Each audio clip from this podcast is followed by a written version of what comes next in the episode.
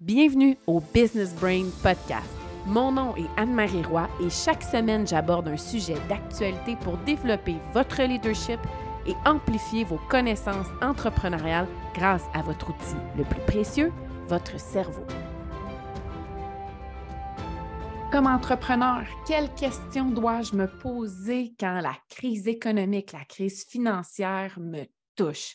Eh bien, Aujourd'hui, dans le podcast, on va parler de crise financière, on va parler de ralentissement économique, on va parler de prévention, mais surtout, on va parler de gestion de crise parce que c'est ce qui fait toute la différence pour assurer la pérennité de votre entreprise, pour assurer la pérennité de vos ventes et la croissance de votre entreprise.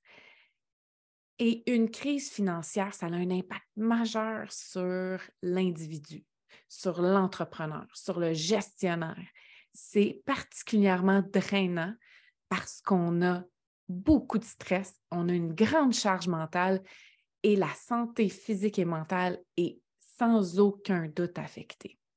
Alors, le contexte économique incertain actuel, les prévisions de ralentissement, de la hausse du taux de chômage, de la baisse des investissements dans les entreprises vient juste confirmer qu'une bonne planification de gestion de crise et les questions qu'on va se poser aujourd'hui, ça vient justifier le fait de faire cet exercice-là comme entrepreneur. Alors, si vous ne vous posez pas les bonnes questions, pour gérer votre crise, vous risquez de perdre votre peau et on ne veut pas ça. On ne veut pas manquer les moments les plus importants avec nos enfants parce qu'on a à gérer une crise financière, parce qu'on ne peut pas être là pour le souper, on ne peut pas être là pour les devoirs. On manque une partie de la fin de semaine parce qu'on doit aller au bureau, facturer un client parce que le compte est vide on ne veut pas avoir la charge mentale le soir de se coucher en se disant comment je vais payer mes employés cette semaine, comment je vais me payer, comment je vais payer mon loyer, comment je vais payer mon épicerie. On veut sortir de cette crise-là. Et pour se sortir d'une crise financière, quand ça frappe, et je vous dis, là, pour vous préparer dans le futur, et même si vous êtes dans une crise financière actuelle, voici les trois questions que vous devez vous poser. Et ces questions-là, posez-vous-les de manière consciente dans un moment où le stress n'est pas trop élevé et pourquoi pas le faire avec une autre personne? Parce que vous allez prendre le temps maintenant de le faire et d'y réfléchir si vous êtes dans une crise. La première question à se poser, c'est combien d'efforts personnels êtes-vous prêt à faire après avoir accepté évidemment que ce que vous avez déjà donné n'a pas été assez parce qu'aujourd'hui, vous êtes dans une crise. Et quand je dis que ça n'a pas été assez, c'est que dans le moment où vous l'avez donné, c'était parfait, c'était excellent, vous avez eu des résultats.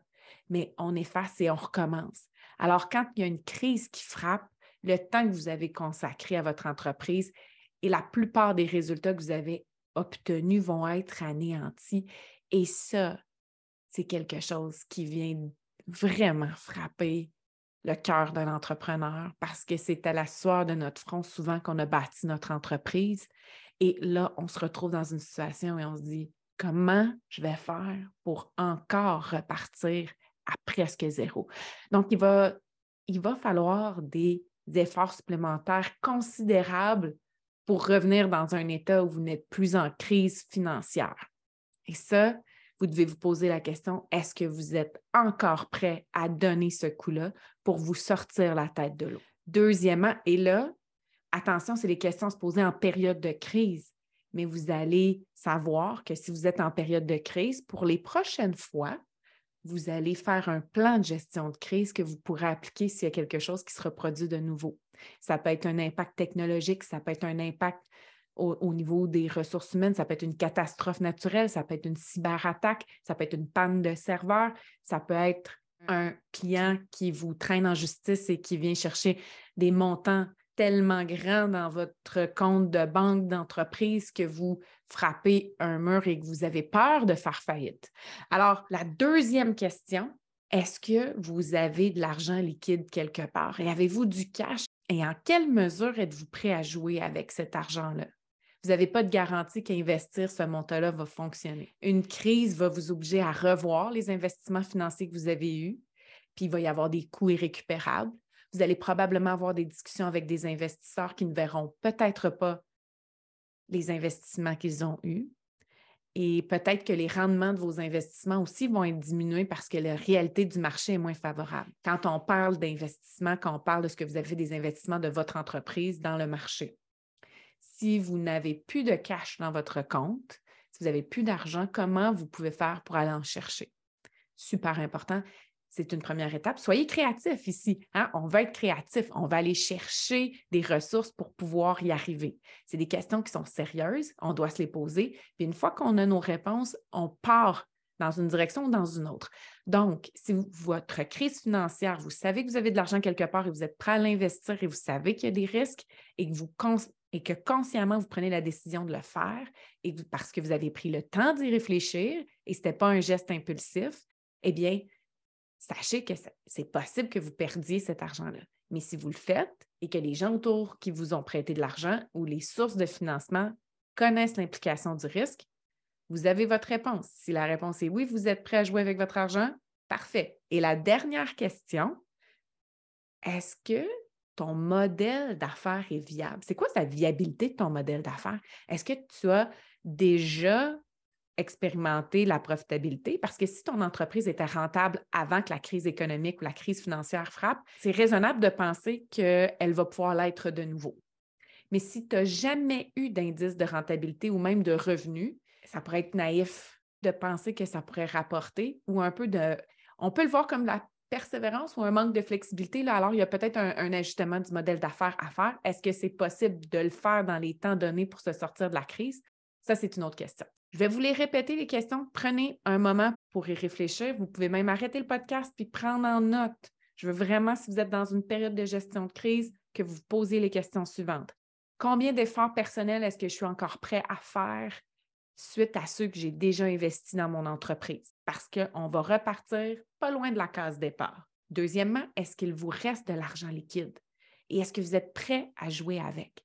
C'est une question importante parce que parfois, c'est de l'argent qui appartient à nous et à notre conjoint, ou c'est une sécurité en cas de. Donc, c'est de voir, c'est important ici de se poser la question. Et la dernière question, la troisième question, c'est est-ce que tu sais si ton modèle d'affaires est viable? Est-ce que tu as déjà expérimenté la rentabilité avec ton entreprise?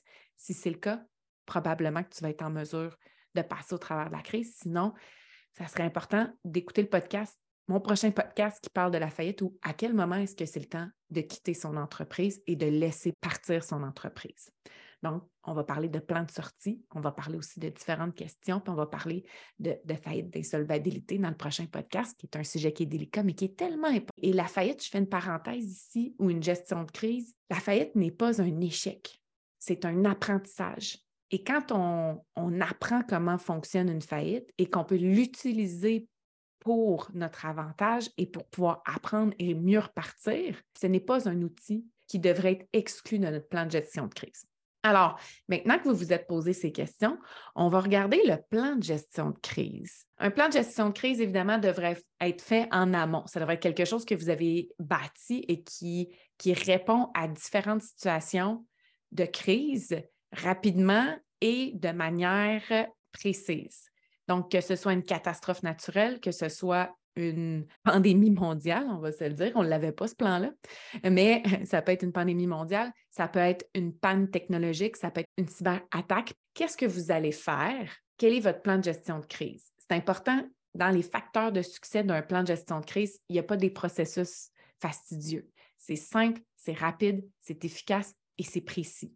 Donc, ça, c'est un des facteurs de succès. Vous devez aussi prendre en considération les, différents éléments suivants, la communication avec vos employés, la communication avec vos clients, la communication avec vos investisseurs, l'impact que, cela a sur eux et le plan de contingence pour pouvoir ramener votre entreprise à flot. Donc, vous devez pouvoir partager cette information-là lorsque nécessaire. Vous devez aussi vous créer une cellule de gestion de crise ou un comité ou une équipe de gestion de crise, vous l'appellerez comme vous voulez, mais ce sont les gens, les personnes, les employés ou le cercle externe qui sont importants, qui sont vos, vos champions, qui sont vos leaders avec qui vous allez passer au travers de la crise. Ces gens-là vont pouvoir mettre en application les acteurs on va les appeler des acteurs ici, ce sont des acteurs de changement, oui, mais qui vont vous permettre de, passer au travers de la crise de manière efficace et qui vont être dans l'action et qui vont être en mesure de bien gérer leur stress face à ce qu'ils ont à faire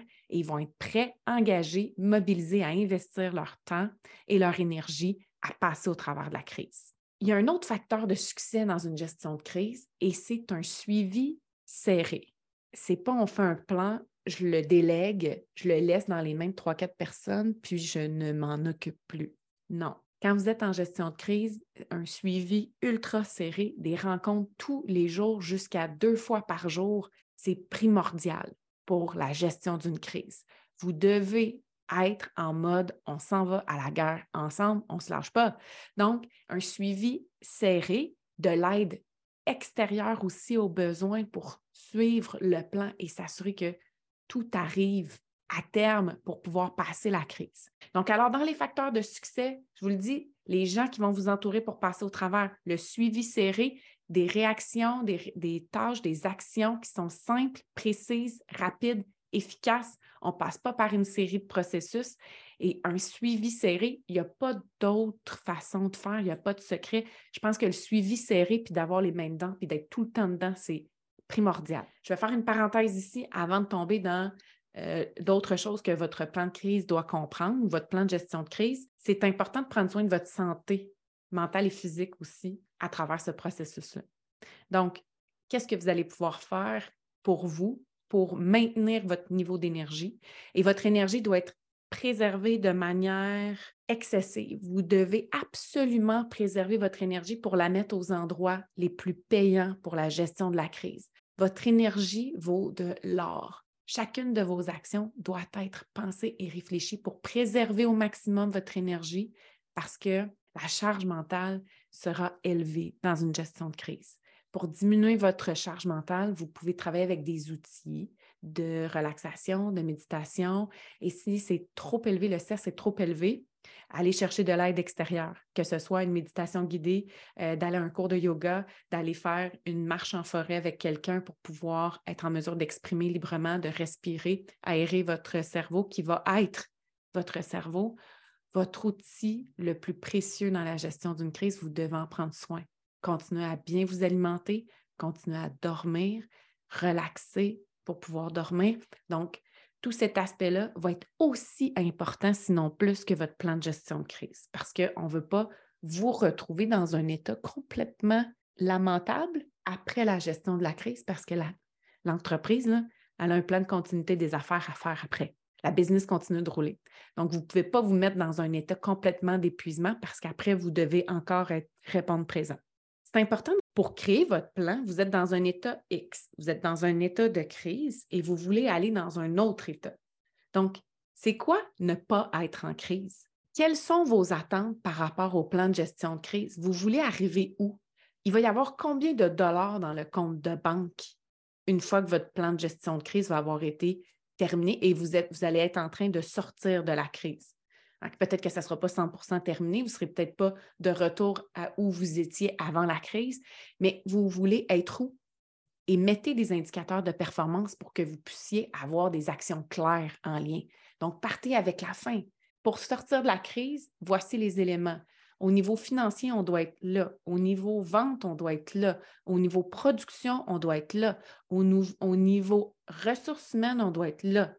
Donc, mettez vos indicateurs. Ça veut dire quoi ne plus être en crise? Et à partir de ce moment-là, vous allez pouvoir être en continuité des affaires et non en gestion de crise. Et je, le répète, allez vous chercher de l'aide extérieure aux besoins pour mettre en application votre plan de gestion de crise parce que quand on est dans la gestion de crise, on peut avoir parfois de la difficulté à se reculer puis avoir le portrait global. Alors, pour ceux et celles qui m'écoutent en ce moment et qui sont dans une période de gestion de crise, qui ont une charge mentale élevée, qui ne sont pas présents à la maison, qui sont présents seulement au bureau, qui n'ont plus de vie, qui sont en train de laisser leur peau, qui sont épuisés, qui se disent que la pandémie, on pensait que c'était derrière nous, puis qu'on a déjà fait des efforts de guerre et là qu'on doit en remettre encore et qu'on ne sait pas si on va être en mesure de passer au travers. Eh bien, pour vous, je vous dis, posez-vous les questions, puis allez parler avec quelqu'un parce qu'évidemment, dans une gestion de crise, ce n'est pas avec nos employés, avec nos partenaires d'affaires et avec nos clients avec qui on va mettre le genou à terre puis qu'on va dire j'ai besoin de respirer un peu. Je vous invite, si vous avez besoin de parler parce que vous êtes en gestion de crise, si vous avez besoin d'échanger, si vous voulez avoir un regard externe, vous pouvez prendre un coach d'affaires, vous pouvez trouver un consultant, vous pouvez aller parler à un autre entrepreneur de confiance, trouver un mentor, mais allez-y, c'est primordial et prenez soin de vous parce que vous ne pourrez pas prendre soin de votre entreprise si vous n'êtes pas cognitivement disponible. Merci d'avoir été avec nous aujourd'hui et je vous invite, si vous avez des questions, pour votre planification de gestion de crise et même pour votre planification annuelle. Et j'en profite parce que 2023 va nous réserver des surprises. Il va y avoir une, pression économique. Il risque d'avoir des coupures dans les budgets de vos clients qui vont vous impacter. Et pour être prêt pour faire face à cette crise économique, même si on dit que les, résultats sont proportionnels aux actions, parfois, il y a une limite d'action qu'on peut faire quand les résultats ne sont pas en rendez-vous parce que la menace, elle est externe et elle ne repose pas sur vos épaules. Je vous invite à venir à mon atelier de planification stratégique où là, on va être en prévention plutôt qu'en réaction et on va travailler sur éviter les crises financières dans l'année qui vient et peut-être même la suivante.